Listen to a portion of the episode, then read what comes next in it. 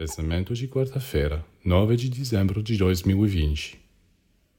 Baseie sua existência em seus próprios esforços. Não conte com mais nada. Aceite e use tudo o que o mundo exterior lhe oferece de bom, mas não conte com isso. Pois seu verdadeiro futuro é viajar por todas as regiões do espaço através das estrelas e dos sóis e você só pode levar consigo nessa viagem as riquezas que você acumulou dentro de si.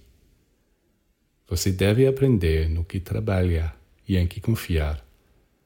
Desde que você confie nas condições materiais ou nos objetos, em um momento ou outro você terá decepções.